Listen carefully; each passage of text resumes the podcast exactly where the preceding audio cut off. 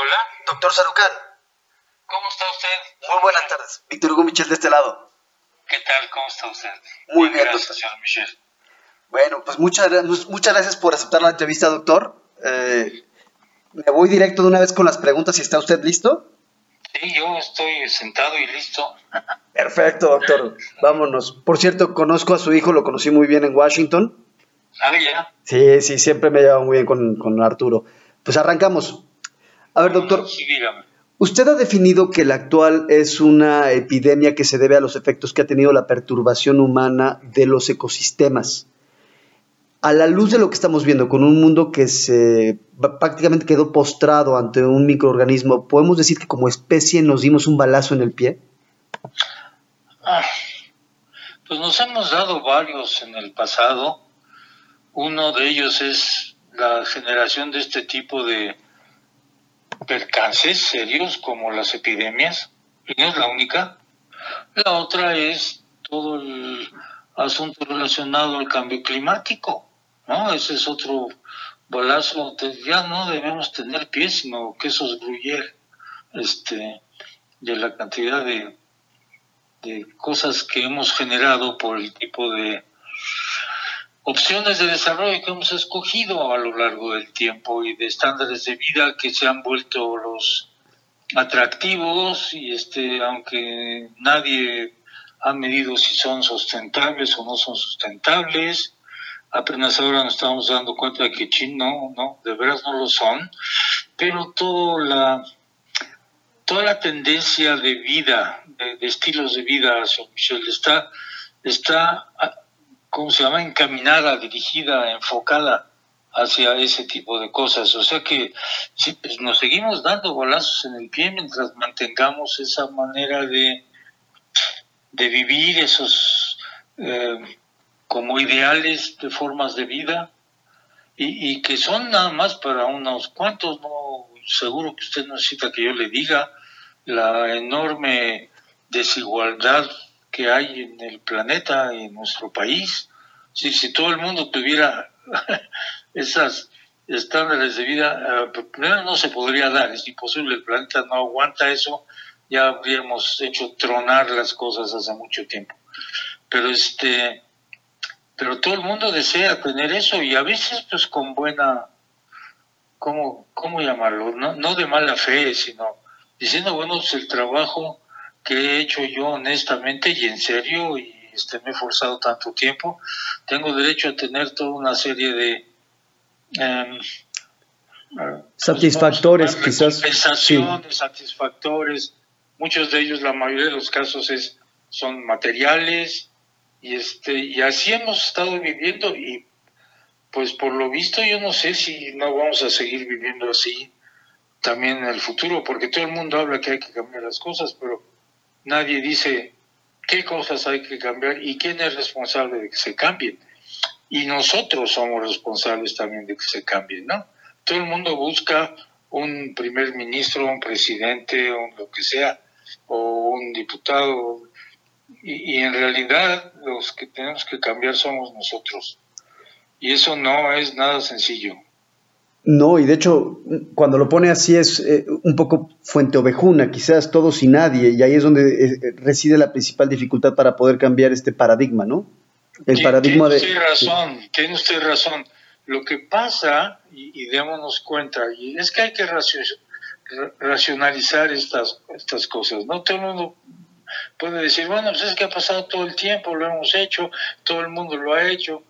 Sí, pero no sabíamos los efectos que tendría ese, ese tipo de comportamientos, vamos a llamarle, ¿no? De formas de vida, de selecciones, de estilos de vida. Ahora ya lo sabemos. Y cuando ya sabemos esto, pues viene la gran pregunta ética. ¿Y qué vamos a hacer para que ya no sigan las cosas por ahí? Y es una pregunta que nos tenemos que hacer a nosotros mismos en primer lugar, encontrar las respuestas y encontrar la información que permite que esos cambios se lleven a cabo porque la tenemos la información básicamente. Yo diría, uh, señor Michel, que nunca, ninguna, esta frase le he dicho antes, Nunca antes ninguna generación previa a la nuestra tuvo tanta información tan confiable, científica, sólida, objetiva, sobre los efectos de los estilos de vida de los países o de las secciones sociales afluentes, que son las que consumen la mayor parte de recursos, que generan la mayor parte de los de las emisiones de gas de efecto invernadero, etcétera. Y el hecho es que ninguna otra generación del futuro y la siguiente va a tener el tiempo que nosotros tenemos para poder arreglar las cosas con el menor costo social, humano, ecológico, ético posible, ¿no? Ahora, ¿cómo decirle, por ejemplo, a Bangladesh, a México, a Brasil, a India, a Indonesia, que somos los países eh, en proceso de industrialización, ¿cómo, ¿cómo explicarles a ellos? Porque finalmente nos hemos fijado como metas de desarrollo alcanzar los mismos niveles de Occidente. Eh, bueno, Sí, pero ¿cómo, acabo de hablar, perdón. No se preocupe. Y, pero ahí, ¿cómo les explicamos o cómo nos explicamos a nosotros mismos que no podemos alcanzar los niveles de vida que se tienen en Occidente? Porque si no, no hay planeta que te alcance. Pero el argumento que vamos a escuchar es de, oye, pues ellos llevan 300 años haciéndolo desde la revolución industrial eh, en Inglaterra. Así es. Ahora también nosotros tenemos derecho a industrializarnos, ¿no? Sí, lo que pasa es que ya no tenemos espacio donde eso pueda ocurrir a ese nivel pero sí tenemos espacio para mejorar el bienestar de la gente, los niveles de vida, sin los costos ambientales, sin los costos, costos sociales, éticos que esto ha tenido antes. Este, no podemos cambiar la historia. Lo que sí podemos hacer es aprender de eso y tenemos la, información y las formas de, de reconducir el desarrollo de países como el nuestro, que no estén basados en un desarrollo que pone como meta la eh, acumulación de bienes materiales, ¿no? Dos coches, una casa y media, tres casas, eh, no sé cuántos trajes, no sé, eh, ¿me entiende? Sí. Sino, sí, resolver las, las necesidades básicas, fundamentales, y decir hasta aquí para que alcance para todos. Y esto debería pasar no nada más en nuestros países, como los que usted ha mencionado, sino en todo el mundo y particularmente en esos países que se la lanzaron a todo dar. Este, yo no sé, yo no los quiero culpar porque no tenían noción real de lo que estaba pasando, pero tampoco les preocupaba mucho, seamos claros. Pero, en fin, esa ha sido la historia este, con tal de que hagamos lo mismo que los, que los que ya lo hicieron, vamos a usar la misma historia y vamos a repetir las mismas cosas, cuando realmente no vamos a lograr nada del, del beneficio que quisiéramos que ocurra en un desarrollo que no está basado en la acumulación de cuestiones materiales, sino en resolver los problemas básicos pero, pero irnos a, cuestiones que, que, no les hemos dado el valor, como estas cuestiones yo les llamaría un poco mm, inmateriales, no sé cómo llamarlas, espirituales, no, no quiero usar la palabra porque suena medio religioso, pero este, de decir, bueno, eh, vamos, vamos apoyando la creatividad de la gente, vamos dándole oportunidades a que toda la gente que no ha podido tener este, eh, ocasiones de expresar esa creatividad la tenga para que la gente realmente pueda entrar en esto, dejarnos de desarrollos. ¿Usted sabe que México es el segundo comprador de material bélico en América Latina? No, no lo tenía. Pues sépalo. es Brasil. Sí. ¿Ah? Lo puede usted verificar, pues esto no estoy inventándolo yo por ahí es por donde tenemos que irnos. No, evidentemente no. evidentemente no, y desde luego lo que tenemos que tener es otra ética de comportamiento hacia el planeta y otra ética de comportamiento hacia, hacia nuestros congéneres, hacia los miembros de nuestra especie. Porque nos seguimos, ah, hoy, hoy daba yo una charla de Conavio por video, este, nos seguimos considerando ah, pues somos los del oeste, ¿no? La, civilización del, oeste del planeta contra los del este, este o somos eh, poscomunistas o somos no capitalistas duros, eh, o, o, de una raza, de un color, o de una religión, de un olor o de otra. Y estas cosas han sido enormemente dañinas. Eso hay que cambiarlo y es mucho más fácil decirlo en esta entrevista con usted, señor Michel, que lograrlo. Ahí, que, eh, ahí hemos sido indoctrinados, pues, no, no, no puedo usar otra palabra, no educados, indoctrinados desde el primer momento en que nacemos a una visión de nosotros y del planeta que están totalmente distorsionados y que han estado así desde, desde siglos.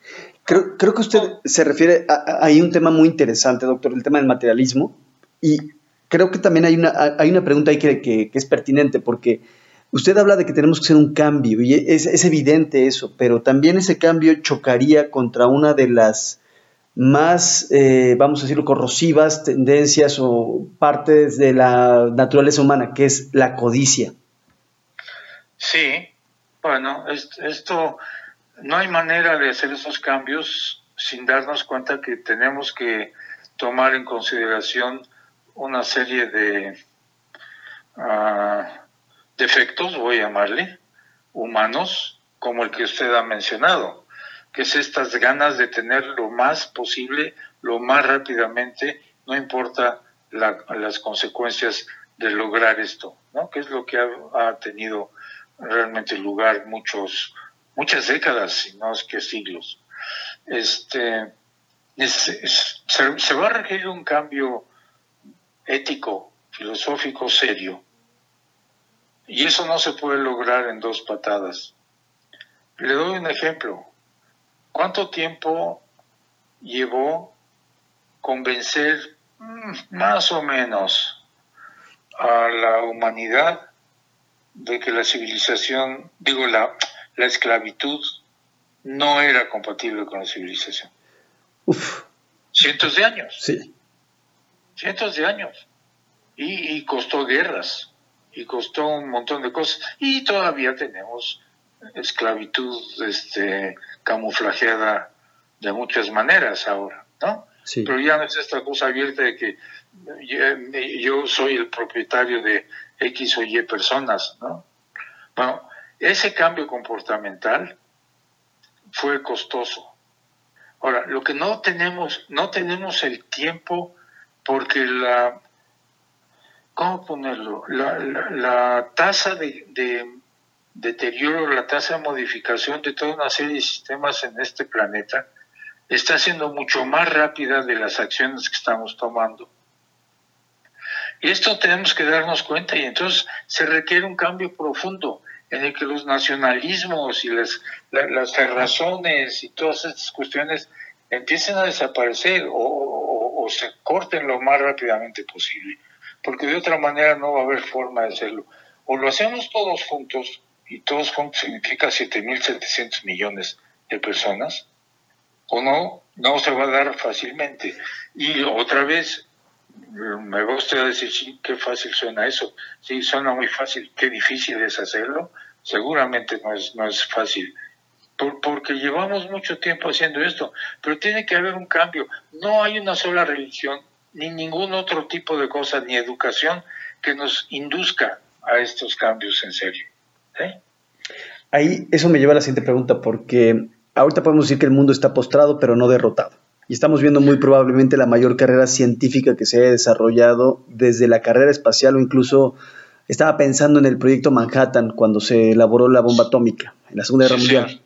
Ahora, no creo que, que, fuera de estos dos ejemplos se haya dedicado tanto tiempo, dinero y neuronas para encontrar una vacuna o una cura contra una enfermedad. Eh, y dicho eso, la, pregunta que le quiero hacer es, ¿cree usted que la materia gris colectiva de la humanidad nos alcance para vencer al COVID y después para vislumbrar las salidas para que esto no nos vuelva a ocurrir?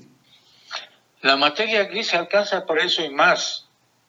Hay otra materia que es la de los sentimientos y de la ética y del, del convencimiento de la obligación que tenemos hacia la conservación de este planeta Tierra, del cual somos originarios, nos hemos producido a lo largo de un proceso de evolución orgánica de miles de millones de años, y también la, responsabilidad ética a nuestros congéneres. El, no ver a, a, las gentes en este planeta, yo como le decía antes, como miembros de una religión o como miembros de un país o como miembros de una secta o como miembros de una forma de pensar económica. Eso es lo que va a ser muy difícil romper. Materia gris tenemos chorros. La cuestión es que si no le metemos este otro elemento, los que usen esa materia gris se van a apoderar del resto. ¿Usted ha leído eh, eh, Un Mundo Feliz de Aldous Huxley? Por supuesto, uno de mis favoritos. ándele. Ese es el escenario hacia el que vamos. Esto, caray, ¿Cómo vamos a hacer? Ojalá yo tuviera la respuesta, se la daba, y además de dársela, pues este me haría muy famoso de cómo diablos podemos cambiar estas cosas. No, no, soy un simple ser humano que medita en esto, que piensa que hay que hacer estas cosas, pero que no tiene tampoco las respuestas adecuadas para ver cómo diablos convencemos a la sociedad de que tienen que cambiar. Eh, los, filósofos, los filósofos están hablando a ellos mismos, no hablan a la gente, no les convencen de las cosas que hay que hacer, de los valores que hay que tener, ¿no? por, por, esta sectorización en, formas de pensar, en formas de actuar, en, concepciones de, lo que somos en este planeta. Es, un, es la bronca más grande que nuestra especie, que solamente lleva unos 300 mil años eh, presente en el planeta, desde que se diferenció de los otros homínidos cercanos a nosotros. Es la vez en la que hemos tenido, yo creo, el reto más grande. No sé si hubo un reto similar hace 200 mil años, porque no, no tengo noción de eso, y, y no lo supieron encontrar, entonces volví, tuvieron que volver a empezar y nuestra noción de que eh, eh, esto, esta evolución orgánica y cultural que ha tenido nuestra especie es un solo tren de, es una sola película. Y a lo mejor hay más películas, porque la película se rompió en un momento, hubo que empezar otra vez. Eh, no sé si me explico. No, no, sí, sí, estoy pensando, por ejemplo, en la, en la civilización micenaica, ¿no? Estaba pensando que ellos habían alcanzado un nivel de desarrollo tecnológico y fueron barridos por completo y se empezó de nuevo. Eh, en, el, Mediterráneo, ¿no? Y creo que a lo que usted va es de, no necesariamente como hemos hecho las cosas ahorita, es la única forma en la que se pueden hacer las cosas. No, no, ciertamente que no, se pueden hacer mucho mejor utilizando todo este conocimiento, pero cuando ese conocimiento se vuelve propiedad de los intereses personales con las tecnologías, y sabe usted bien a qué me refiero, a los que venden la energía, a los que venden las medicinas, a los que venden los alimentos, ¿sale? Entonces estamos fritos. Ahí, a ver, porque entiendo, usted lo mencionaba, es, muy interesante lo que dice sobre que esta crisis podría ser la más grande que hemos enfrentado como especie. Y sí, a ver, vámonos directo, en, términos históricos, porque prehistóricos, pues probablemente igual en algún momento estuvimos cerca de la extinción. Recuerdo haber leído en algún momento que, que algunas erupciones en Indonesia generaron un descenso global de las temperaturas y eso nos llevó a tener una mínima población, pero bueno, no tenemos ningún registro escrito de eso. En términos históricos, vámonos desde, desde la invención de la escritura para acá, ¿cree que hayamos enfrentado un reto tan grande y tan difícil como este? No, no de dimensiones globales, primero porque no teníamos noción de qué pasaba más allá de Europa casi, ¿no? y alguna ideita ahí de algunos países del cercano oriente, Mesopotamia, del, del oriente lejano, pues prácticamente nada. Desde el punto de vista europeo sí fue un reto muy grande, pero no era toda la humanidad, Corcho. Del otro lado había civilizaciones que habían estado y han estado y siguen estando desde hace chorros de tiempo, quizá más tiempo todavía que algunas de las europeas. Esta desconexión no permite hacer una valoración en ese sentido, pero que ha habido retos, hemos tenido retos muy serios y este y se han resuelto algunos con magia, ¿no? Este pensando que, por ejemplo, la plaga, la peste bubónica pues era un castigo divino porque no sé quién diablos había hecho quién sabe qué cosa y entonces se le venía encima el, el mundo, ¿no? O, todas las brujerías, todas las cosas mágicas que, con las que hemos tratado de interpretar estos eventos catastróficos. Yo, yo creo que ya no, ya no puede ser eso, a pesar de que sigue habiendo gente que es muy propensa a pensar en estas direcciones, incluso mandatarios, ¿no? En algunos países. Este, no puede ser. Yo creo que esto hay que cambiarlo ahora. ¿Cómo vamos a tener, la, pregunta que usted me está haciendo básicamente, yo la interpreto así, ¿cómo vamos a tener él o los liderazgos que, que estas cosas ocurran? Para que estas cosas ocurran.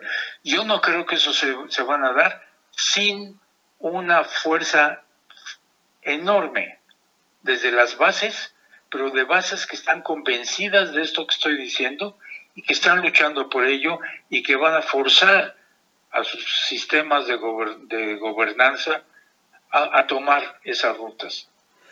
Si eso no ocurre, vamos a estar en manos de los que ahora poseen al planeta, que son las grandes corporaciones este, económicas, financieras, comerciales, los dueños de los, de los grandes capitales del mundo, que son los que ahorita tienen la capacidad de tener ciencia, que tienen la capacidad de, de este, dominar los medios de comunicación y por lo tanto influir en lo que la gente recibe de información y que piensa y cosas de ese tipo. Es un movimiento que tiene que salir de abajo. Ahí creo que, es, es, interesante valorar y juzgar el papel de las corporaciones multinacionales dentro de toda esta crisis. Sí. Ahí me quedo con, con eso que usted está comentando, ¿no? Yo creo que sí, ¿Cómo le hacemos? Es decir, ¿cómo las cambiamos? Sí. A ver, ¿cómo, las cambiaría usted? Perdón que le haga la pregunta, porque eh, generalmente cuando yo doy conferencias y la gente dice, bueno, pues es que hay que, hay que este, hacer que los industriales cambien de, de, manera de producir las cosas y que no este, dañen tanto al ambiente y no exploten a, las, a, los trabajadores y todo esto. All ¿Y cómo, le hacemos? ¿Cómo le hacemos? ¿Cómo le hacemos? Yo le diría, a mí, a mí, a mí entender, creo que la presión tiene que venir por parte del propio consumidor. Es el propio consumidor el que tiene que exigir a la corporación. exactamente. Esa es mi respuesta a ellos. Les digo, somos nosotros. Nosotros tenemos, no nos damos cuenta, tenemos el mayor poder en nuestras manos porque es, es decir, lo que pueden hacer estas industrias o estas corporaciones o estas empresas depende de lo que les compremos. Puesto así en pocas palabras, ¿no? Sí. Y si eso no lo cambiamos, esos cuates nunca van a cambiar. Y aparte creo que no hay nada más democrático que sea el propio consumidor o individuo el que termine imponiéndole a estas corporaciones. Seguro, y, y no tiene que ser yo creo que tenemos ahora un arma que ya no son ni los rifles, ni las pistolas, ni las espadas, ni las ballestas, ni nada de esto, que es la información, pero también la comunicación social que permite que mucha gente se dé cuenta de esto y empiece a actuar. Ah, Al mismo, es decir, una de las cosas que se han generado con este desarrollo y con esa creatividad es un arma que es como toda arma tiene dos filos, que se puede usar para cohesionar formas de pensar, pero también se puede usar para cohesionar formas de pensar destructivas. ¿Sí? o de manipulación, como ha ocurrido ya en algunos casos y está ocurriendo. Usted debe conocer este tema muy cercanamente. ¿Se va a referir a las redes sociales? Pues sí. Claro. Pero ahí están, y eso, eso es un arma fenomenalmente importante. Qué interesante, porque eh, es decir, hay una perspectiva que apunta que las redes sociales han sido corrosivas hacia nuestros sistemas políticos por la forma en la que han permitido que se, se potencialicen personalidades eh, de corte, vamos a decirlo, no democrático como Donald Trump, por poner un ejemplo. Pero ahí usted me está dando el ángulo positivo, es decir, es como cualquier herramienta, tiene un ángulo positivo y un ángulo negativo, depende del uso que se le dé. Claro, un martillo sirve para armar una casa con clavos y lo que sea, pero también sirve para matar a alguien de un trancazo en la cabeza. Qué interesante. Ahora, ahora usted mencionaba hace unos instantes la palabra magia y eso, eso me, lleva a una, a una, pregunta que le quería hacer porque hace muchos años yo vi una película eh, maravillosa de Disney, Fantasía, me imagino que usted también la vio en su momento. Sí, ¿no? un poquito más joven. Ahí, sí, seguro, y es, es, es eh, espléndida película. Y, y, yo me imagino que usted recuerda este segmento en donde Mickey Mouse se pone el sombrero del mago y rápidamente pierde el control, generando un desastre. claro, este, con la música del aprendiz de brujo. No, ¿No le queda la impresión de que como especie los humanos actuamos así con el planeta? ¿Somos una especie de aprendiz de mago que no ha aprendido a controlar sus poderes y que ahora tiene el agua al cuello? Ah, sí y no. Otra vez regreso a lo que estábamos hablando y cuya respuesta de usted fue exactamente la respuesta que hay que dar, el de los consumidores. Cuando esos adelantos se quedan para el bien y en las manos de unas cuantas gentes, o de un grupo pequeño, o de una élite, o lo como le quiera llamar usted, no quiero entrar en esas cosas. Entonces cuando empiezan los problemas. Eh, ¿Cómo, cómo ah, ¿cómo democratizar la aprehensión, aprehensión, es decir, el aprehender estos bienes para que todo el mundo pueda beneficiarse de ellos y que no haya el cuate que dice, no, usted no me da la lana, yo no le doy el bien que usted está buscando o la medicina que usted necesita, pues porque no me, no me conviene para que los balances de mi trimestre con los este, shareholders, ¿no? con los accionistas sean las correctas. Ese es el problema. ¿Cómo romper con eso? Y no es fácil, y no se puede hacer de la noche a la mañana. Eso yo creo que va a tomar generaciones. Pero si la humanidad se empieza a mover lo más concertadamente posible en esa dirección y se incorpora a las miles de millones, porque son miles de millones de personas que están totalmente al margen de este mundo idealizado del que estamos hablando. Este, las cosas van a ser diferentes. Y, a ver, y ahí, por ejemplo, porque usted menciona el, papel del consumidor, pero ahí, tengo una, y le voy a hacer una pregunta que sé que es prácticamente imposible de responder.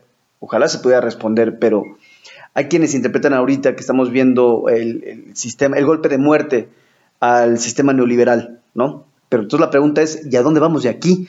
Porque ya el, comunismo ya falló, el socialismo nunca despegó y el capitalismo, bueno, está quedando claro que está acabando con el planeta. Entonces, ¿qué somos una generación huérfana y vamos a tener que reinventar nuestro camino?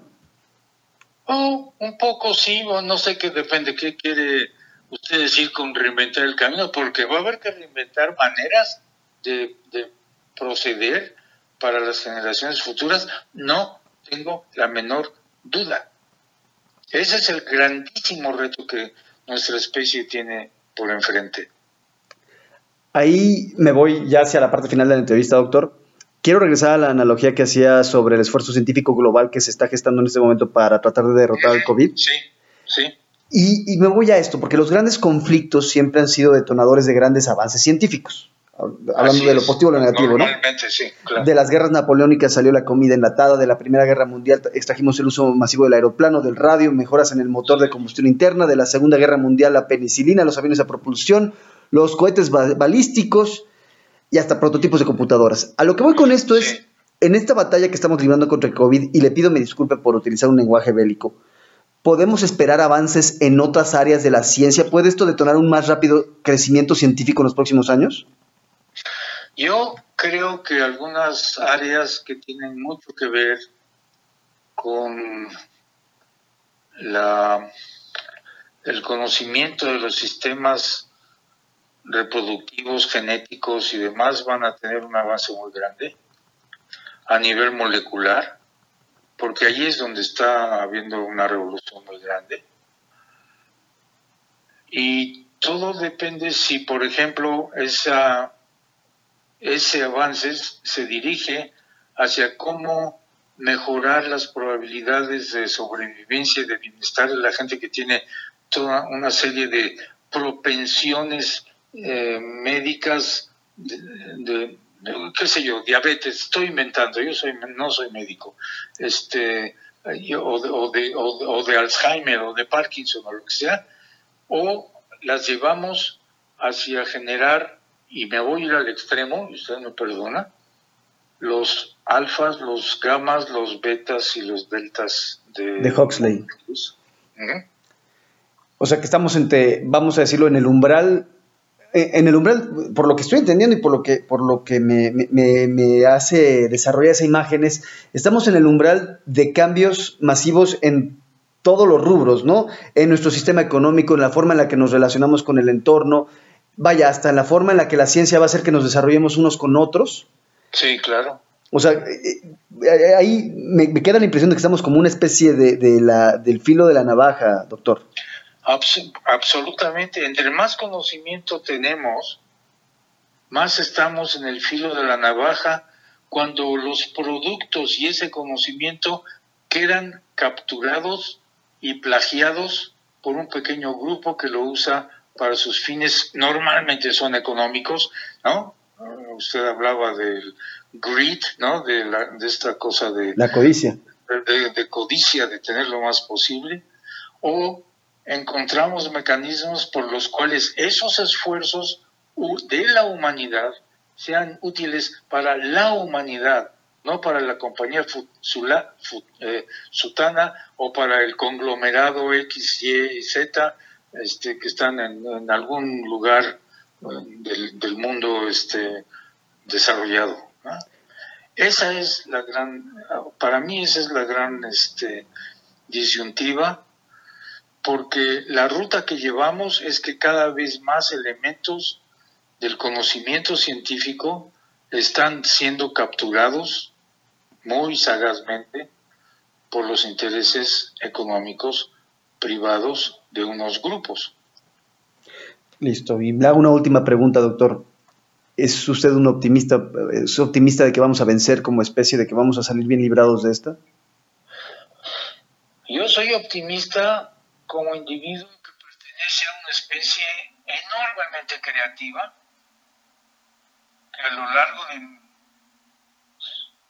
decenas de miles de años, ha ido acumulando experiencia, conocimientos, los ha ido sintetizando y los ha ido compartiendo y los ha ido compartiendo, y eso lo subrayo, este, con, con por lo menos una buena cantidad de sus vecinos, hasta que ciertas cosas empezaron a, generar los islotes que ahora llamamos países o que llamamos razas, o que llamamos religiones.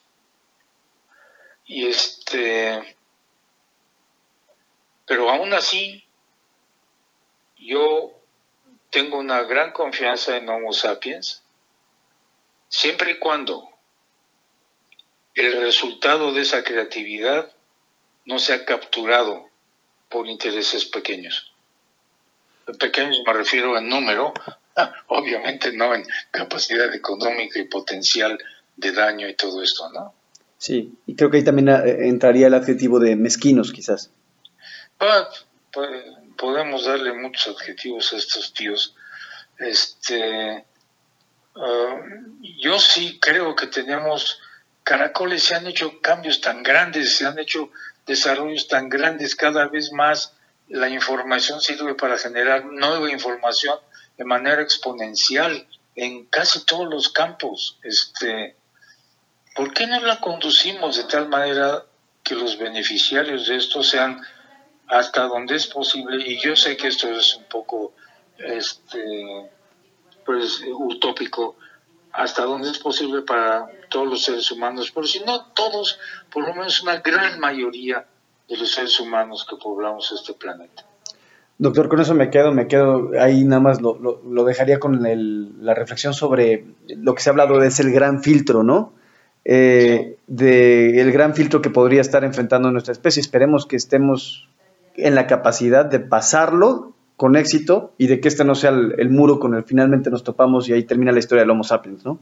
De Homo sapiens, eh, nada más le digo, nuestra especie más cercana, otro homínido, Homo erectus, habitó este planeta dos millones de años. Dos millones. Es decir, casi, uh, no, no diría diez veces, por nosotros llevamos alrededor de 300 mil, pero unas ocho veces o siete veces lo que, lo que nosotros llevamos. Y desapareció, ya no existe. Sí. ¿A dónde vamos nosotros?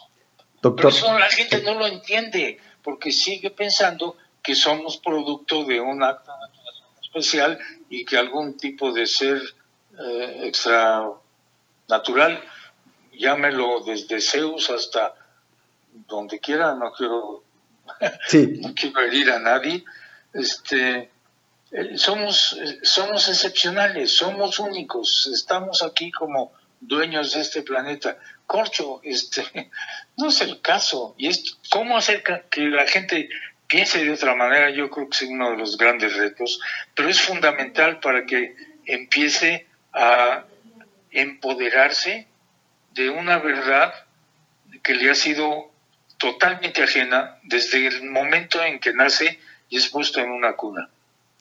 Este es el problema.